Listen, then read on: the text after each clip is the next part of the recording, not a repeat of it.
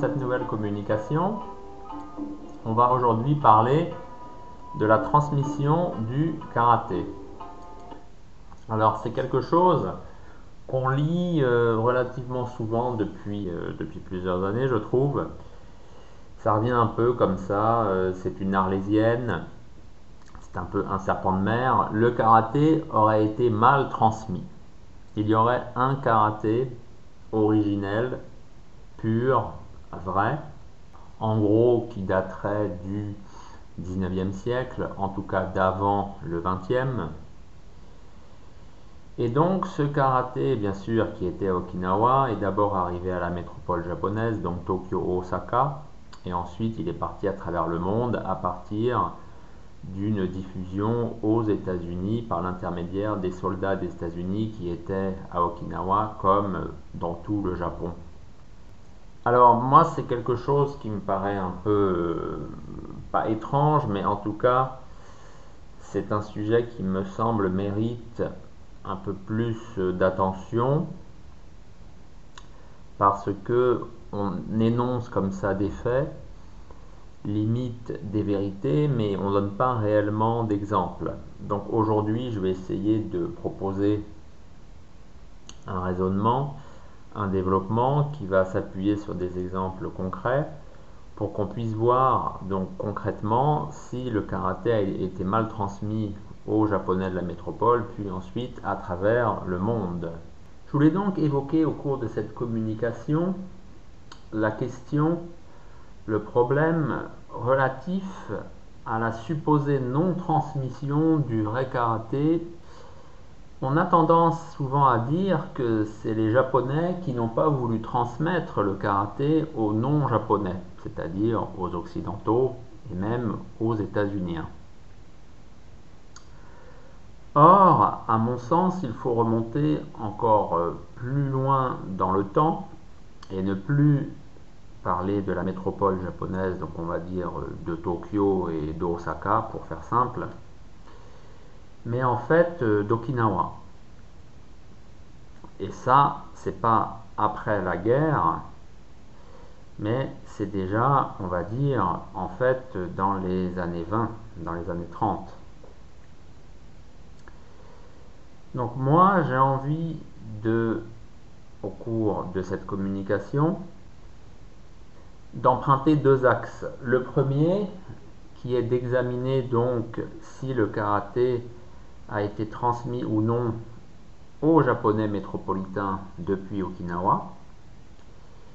Et est-ce qu'il a aussi été transmis aux occidentaux, et donc aux états-unis en particulier, depuis Okinawa et les métropolitains, donc là on va dire au Japon au sens large?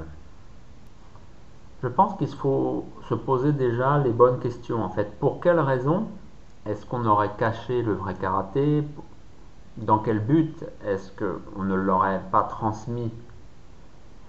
Alors peut-être parce que c'était une technique autochtone. Donc là, on est dans le cadre euh, du karaté okinawanais.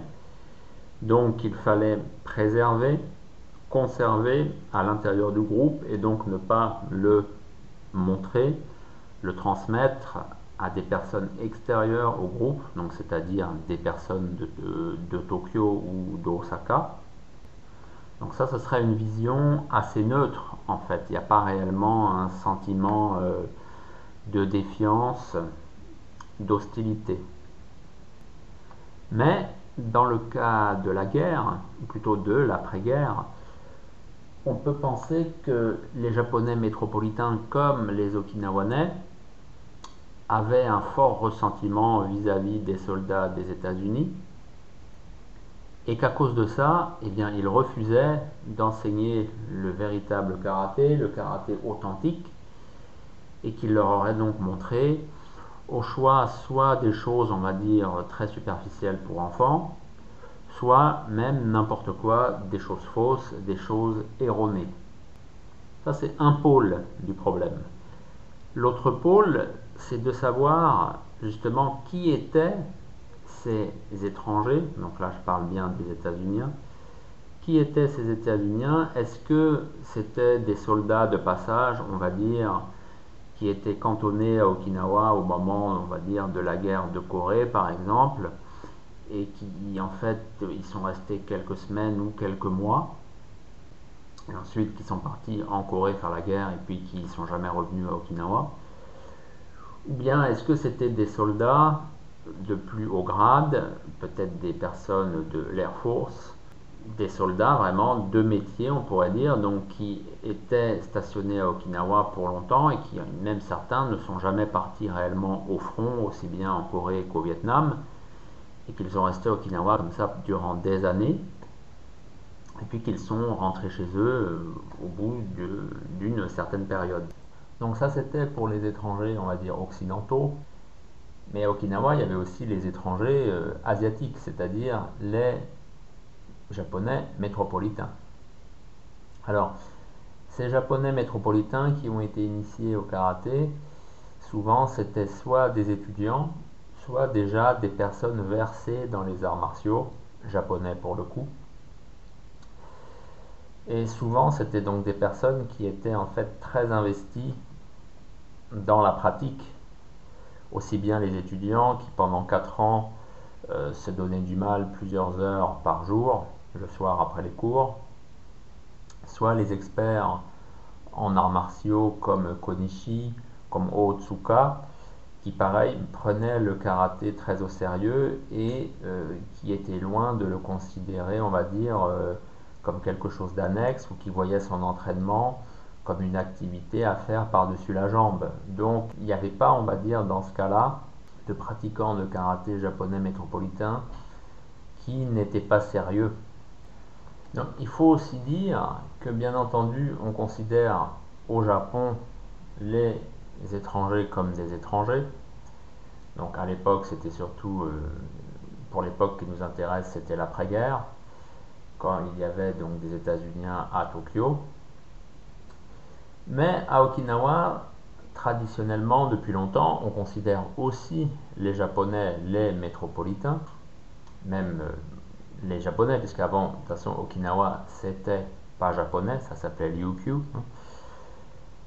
Eh bien, on les considérait aussi comme des étrangers, puisqu'ils ne venaient pas tout simplement d'Okinawa. Ça fait un peu comme euh, la métropole et euh, peut-être la Réunion ou la Guadeloupe ou la Martinique. Euh, ce sont des territoires qui sont dans l'État français, ce sont des départements mais les habitants, certains, considèrent justement les métropolitains eh bien, comme des noms martiniquais, comme des noms réunionnais, et à raison, puisque déjà il suffit euh, de regarder la distance qui sépare ces territoires et de regarder l'ethnicité des métropolitains d'un côté et des réunionnais ou des martiniquais de l'autre, pour comprendre qu'il y a une différence, qu'il n'y a pas la même vision du monde, qu'il n'y a pas la même culture. C'est aussi simple que ça. Donc pour les Okinawanais, les métropolitains, ce sont des Naicha, donc des personnes de la métropole. Parfois, ils sont qualifiés même de Kusale Naicha, donc de pourris de métropolitains. Hein, ça veut dire ce que ça veut dire. Ça montre bien un peu quand même les tensions qui existent entre les deux camps. Donc je vous dis ça pour vraiment vous faire comprendre un peu la différence qu'il y a, on va dire, il y a un mur entre le Japon métropolitain et Okinawa, même si présentement c'est dans le même état, c'est dans le même pays. Il y a toujours cette vision, il y a une altérité, il y a une différence qui est perçue par les Okinawanais, mais aussi les métropolitains. Les métropolitains, il y en a beaucoup quand ils viennent à Okinawa. Euh, pour eux, c'est comme si ils sont sur Mars. Il y en a, ils, ont un peu peur, c'est comme si ils sont dans un autre pays et un pays, euh, pas les États-Unis ou euh, l'Allemagne, mais plutôt l'Indonésie ou un pays d'Afrique, donc c'est-à-dire avec des choses très différentes au niveau de la nourriture, au niveau même du confort, au niveau de ce qui peut les attendre dans l'eau, dans la forêt. Voilà, donc maintenant que le décor est un peu planté, qu'on sait un peu, qu'on a un petit peu des repères, des jalons pour savoir qui étaient ceux aurait reçu ce mauvais karaté, dans quelles conditions est-ce qu'on aurait transmis ou pas le vrai karaté. On va pouvoir un petit peu maintenant rentrer dans le vif du sujet. Donc commençons par nous intéresser à la relation Okinawa-métropole dans la transmission du karaté.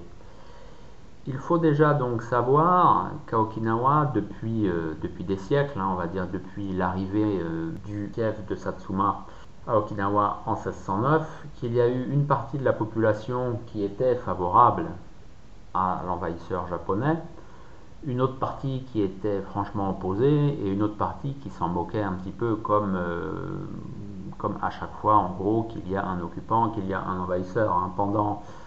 Pendant l'occupation euh, allemande en France, il y avait bien sûr des résistants, des personnes qui voulaient manger, comme on aurait dit, euh, manger du bosch.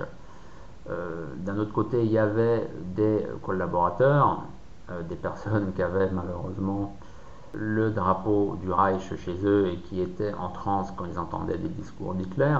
Puis il y avait surtout beaucoup de gens en fait qui, qui essayaient de passer entre les gouttes, qui essayaient de ne pas faire de vagues pour pas se faire happer par euh, les soldats allemands, et puis il y en avait d'autres euh, aussi pour qui les idées de la résistance, avec beaucoup de communistes, n'étaient pas non plus forcément bien, donc il y avait des gens neutres, tout simplement. Eh bien, au Ryukyu, que là on est dans les temps anciens d'Okinawa, c'était, pareil, voilà, il y, avait des, il y avait de tout. Pensez qu'à Okinawa on est soit anti-Japon, soit pro-Chine, comme euh, on le lit parfois sur des blogs d'arts martiaux, quand on essaye un peu de tirer un peu par les cheveux comme ça cette, euh, cette relation Okinawa-Chine pour parler de l'influence très forte des arts martiaux chinois sur le karaté. Ça, c'est une partie du tableau. La réalité était tout autre et c'est toujours encore comme ça maintenant. Pareil, à Okinawa, il y a des gens à l'heure actuelle qui sont pour la présence de base sur le sol okinawanais. C'est pas parce qu'il y a des manifestations avec des dizaines de milliers de gens qui s'opposent aux soldats des États-Unis, aux bases des États-Unis, que toute la population est contre ces bases. Non, c'est pas comme ça. La réalité est toujours beaucoup plus complexe et il faut aborder ces questions avec extrêmement de nuances. Donc je disais à Okinawa, donc au Ryukyu, ça a commencé en 1609 et encore jusqu'à maintenant. Il y a des gens qui sont très pro-Japon, très pro-empereur, il y a des gens qui sont opposés, et il y a des gens, euh, eh bien que ce n'est pas réellement euh, leur problème numéro un. Leur problème numéro un, c'est de travailler, c'est d'avoir de l'argent pour payer les factures et le loyer. Et il se trouve que dans le milieu du karaté, eh bien, il y avait quand même beaucoup de maîtres qui étaient favorables au Japon. Il suffit de prendre les cas de Funakoshi, de Mabuni, de Miyagi Chojun, toutes ces personnes, toutes ces figures n'étaient bien sûr pas opposées à l'idée que le karaté devienne un art martial euh, du Japon et euh, qu'il en prenne les codes. Euh, même Kyan Shotoku, en fait, il y a un texte de Kyan que j'ai traduit dans Pensée et souvenirs des maîtres de Shuli. Il y a un texte de Kyan où clairement euh, il se prononce pour le Japon et pour, les guerres que le Japon est en train de mener, puisque c'est un texte qui date de 1942, si je ne me trompe pas. Même Motobu Choki, qu'on montre un peu comme euh, vraiment le héros du karaté okinawanais, eh bien, euh, Motobu, ça ne le gênait pas d'enseigner à des Japonais de la métropole. Hein. Moi, j'ai en tout cas aucun exemple si vous en avez, vous pouvez me les mettre en commentaire. Moi, j'ai aucun exemple de maître okinawanais en 1920, en 1910, en 1930 opposé au fait d'enseigner le karaté à des métropolitains, de transformer le karaté en art martial du Japon pour l'assimiler dans le monde martial japonais en prenant ses codes hein, en plus. Hein. Moi, j'ai pas d'exemple. Voilà. Après, qu'il y en avait qui n'étaient euh, pas forcément emballés par l'idée de transformer le karaté, ça oui, apparemment Motobu, dans la réunion de 1936, il parle pas trop, on a l'impression qu'il est un peu en retrait. Il n'a pas l'air très emballé par les changements que l'on veut faire. Mais ça ne veut pas dire non plus qu'il était opposé euh, au Japon. La preuve, il s'y était installé en 1921 et très rapidement, il avait commencé à enseigner vers 1923, quelque chose comme ça, à de jeunes métropolitains. Hein. C'était pas la communauté okinawanaise, C'était des jeunes métropolitains, c'était des étudiants, c'était des judokas. Donc qu'est-ce qu'il y avait de plus japonais à l'époque que le judo? Euh, Voilà. Donc Motobu en tout cas n'était pas opposé aux japonais. Et donc, on peut supposer, et on en a même des preuves, qu'il avait vraiment transmis sa technique, son art, à des métropolitains, à commencer par euh, Marukawa, Marukawa Kenji, bien sûr Yamada Tatsuo, également Takano Genjuro. Vous voyez, ce pas des gens qui s'appellent Kinjo, c'est pas des gens qui s'appellent Iha, c'est pas des gens qui s'appellent Gushken, hein. c'est des, euh, des, Yamada, c'est des Takano, c'est des japonais euh, pur sang, entre guillemets. Hein. Eh bien, c'était des disciples de Motobu. Voilà, il leur avait enseigné son karaté. Est-ce que à la métropole, le karaté avait été vraiment transmis correctement? Alors, j'ai évoqué Motobu, donc on peut aussi évoquer Mabuni. Il y a une sorte de légende urbaine concernant Mabuni qui dit qu'au moment où il avait quitté Okinawa en 1928, les anciens lui auraient dit ne transmets pas notre karaté aux Naicha, les Naicha, euh, c'est les, métropolitains. Les gens du Japon central, puisque Naichi à Okinawa désigne, euh, le Japon central désigne la métropole. Alors, moi je parle de légendes urbaines, oui, parce que euh, on nous parle d'anciens déjà, donc c'était qui? Qui était plus ancien que Mabuni en 1928 Il y avait peut-être Yabu, euh, qui sait qu'il aurait pu y avoir d'autres? Je sais pas, moi je vois pas qui était vraiment plus ancien que Mabuni en 1928. Euh, Chibana, je crois qu'il était un peu euh, son contemporain. Oui, Qian peut-être, Qian Shotoku. on aurait pu dire Motobu, mais Motobu Choki était déjà à la métropole. Alors peut-être Choyu aussi, peut-être Motobu Choyu. qui encore? Oui, j'ai oublié de le citer, euh, Hanashiro Chomo, bien sûr. Euh, voilà, c'est à peu près tout. Euh. voilà, qui aurait, voilà, voilà, ceux qui auraient peut-être pu dire à Mabuni ne montre pas notre karaté. Mais malheureusement, on n'a pas de nom, on ne sait pas réellement qu'est-ce qui s'est passé, qu'est-ce qu'on a dit à Mabuni avant qu'il quitte Okinawa. Donc peut-être que oui, Mabuni, dans un premier temps, n'avait pas montré le vrai karaté, mais moi j'ai l'impression qu'après, euh, il a quand même enseigné en fait euh, aux métropolitains. Hein. Pareil, on dit que Funakoshi, quand il est arrivé en 1922, qu'il aurait caché le karaté long et pénétrant. Ça, c'était euh, Henri Play, je crois, qui avait cette thèse. Mais pas de chance. Ensuite, c'est son fils Guigo lui a réellement montré ce karaté euh, long et pénétrant. Donc euh, ça aurait en fait servi à rien. Donc peut-être oui, en effet, Funakoshi au début, il enseignait aussi à des Okinawanais. Encore il y avait Gima, il y avait Taira. Mais aussi très rapidement, il y avait quand même aussi des judokas, des personnes des arts martiaux mm, classiques. Donc je ne sais pas si Funakoshi était réellement si réluctant que ça à enseigner euh, aux métropolitains.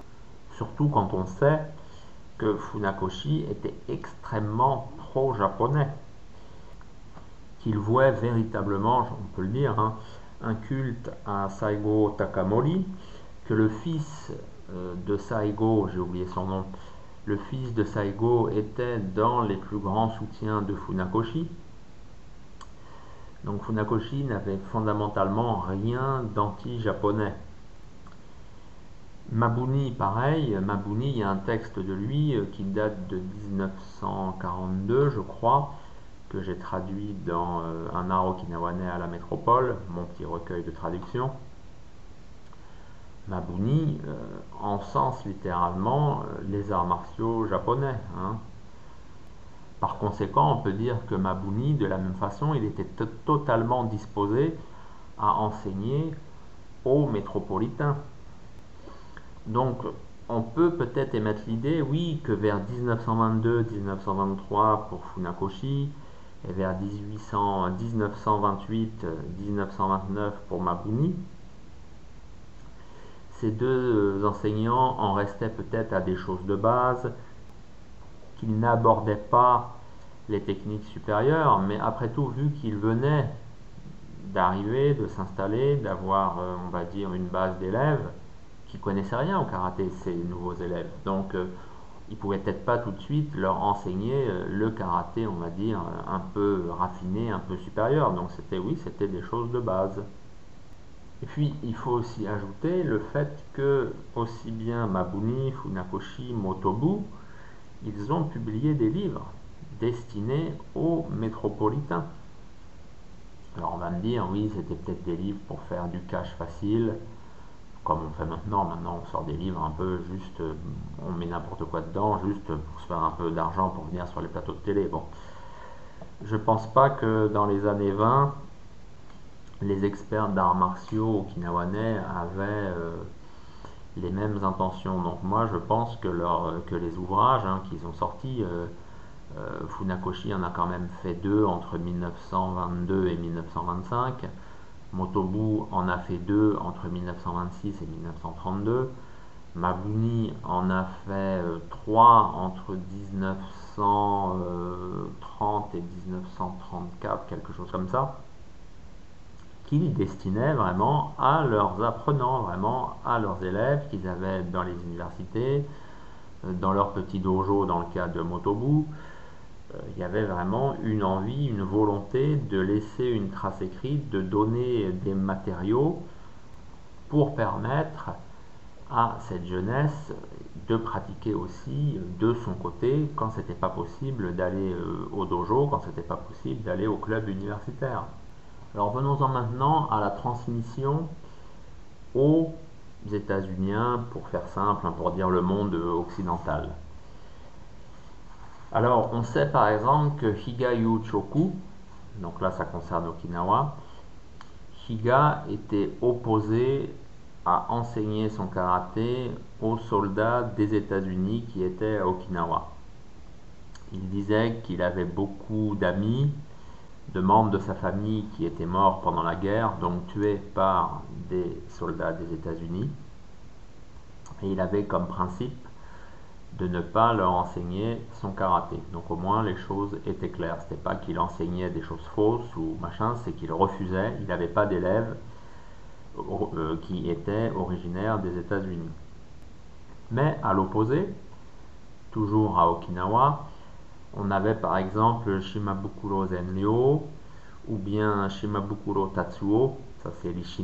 Zenryo c'était la Tsukunai Hayashiryu, hein, le karaté du Seibukan, qui eux s'étaient fait employer dans les bases. Ils travaillaient dans les bases, ils avaient des contrats, ils travaillaient littéralement dans les bases et donc ils enseignaient aux militaires des États-Unis.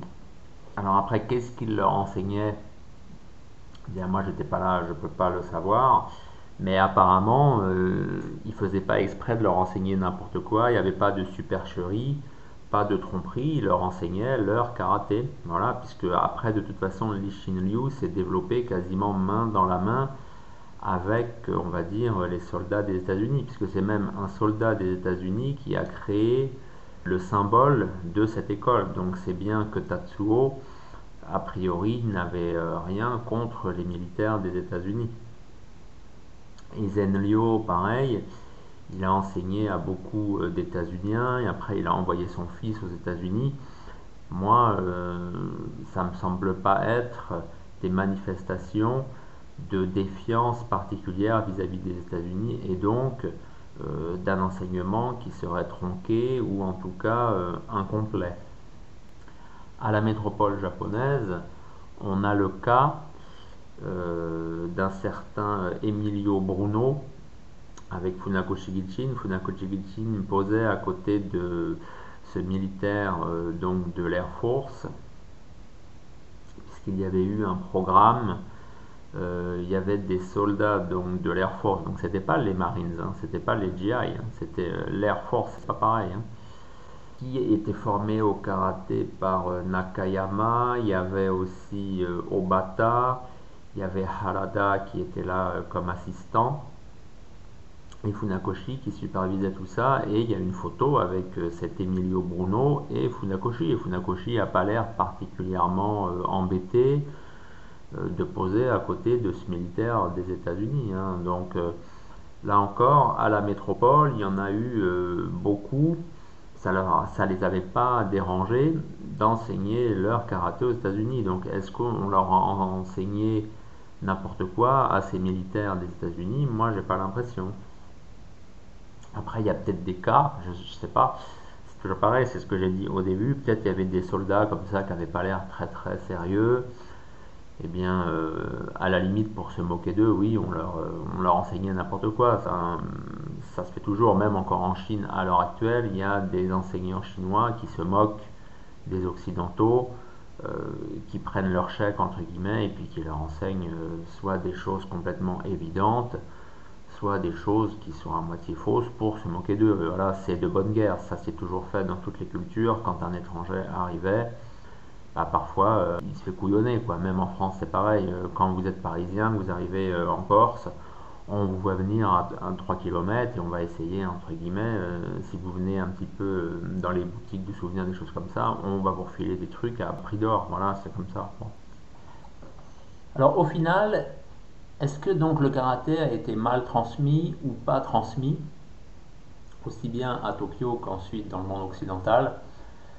Moi, je pense que c'est une euh, fausse question, car tout simplement, il faut plutôt se demander qui l'a transmis. Voilà, il y avait des enseignants qui étaient meilleurs que d'autres, des enseignants qui concevaient le karaté de façon différente selon les personnes, qui a introduit différentes manières d'enseigner le karaté et ensuite eh bien, de le répandre que ce soit à Tokyo, à Osaka ou aux États-Unis, en Allemagne ou en Russie. Voilà, j'espère qu'au cours de cette petite demi-heure, vous avez appris des choses, que cela a, comment dire, suscité en vous diverses pistes de réflexion pour, entre guillemets, sortir du moule. Hein, c'est toujours ça un peu mon credo. Sortez du moule, arrêtez de croire ce qu'on vous a dit depuis 20, 30 ans il y a des choses vraies, certes, mais il y a beaucoup d'approximations et aussi des erreurs, il faut le dire. Si vous voulez aller un peu plus loin sur le monde martial okinawanais, lisez Karaté Kobudo à la source, les arts martiaux okinawanais maintenant.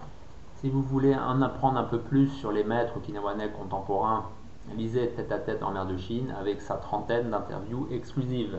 Je vous dis à bientôt. Et pour découvrir les arts martiaux okinawanais, je vous recommande mon livre Karaté Kobudo à la source, les arts martiaux okinawanais maintenant. Je peux aussi vous recommander Tête à tête en mer de Chine, qui lui est un recueil d'entretien avec les maîtres et experts okinawanais contemporains. Si vous êtes plus intéressé par euh, les textes, on va dire, fondateurs euh, du karaté, Là, il y a deux livres de Motobucho Ki que j'ai traduits. Le premier qui s'intitule Le Karate Jutsu Box d'Okinawa et le second qui s'intitule tout simplement Mon Karate Jutsu. Et pour ceux qui s'intéressent plus aux arts scéniques euh, et les danses en particulier, j'ai édité Passé et présent des arts du spectacle okinawanais et là, je viens de sortir Danse et combat à Okinawa. Voilà, tous ces livres, vous pouvez les trouver sur Amazon. Ils sont également disponibles sur mon site jcjuster.jimdofree.com et éventuellement, vous pouvez aussi me contacter via Facebook. Donc, on me trouve donc pareil sous mon nom JC Juster sur Facebook. Vous pouvez me contacter et je pourrai vous en envoyer des exemplaires dédicacés si vous le souhaitez.